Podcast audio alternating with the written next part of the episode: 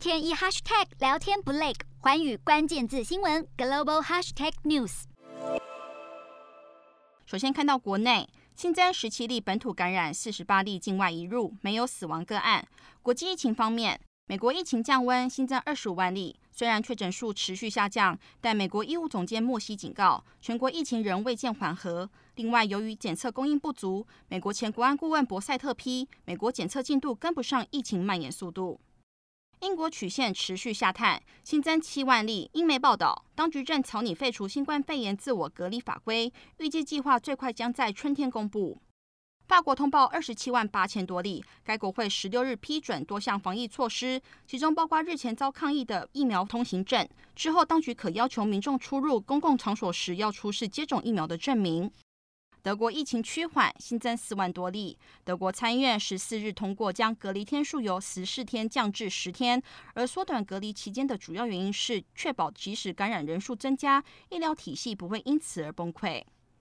日本通报两万五千多例，东京疫情急剧扩大，十岁以下孩童确诊数暴增。为遏制校园疫情升温，当局要求学校做好防疫措施，校园活动得视疫情做调整。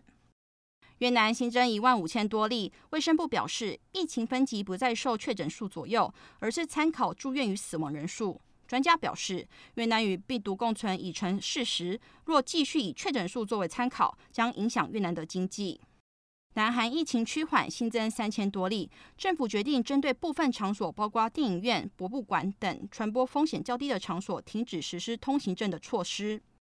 印度新增二十五万多例，疫情持续严重，连续三天破二十万例，确诊数比上周增加了百分之四十，感染总数截至十七日来到三千七百多万人。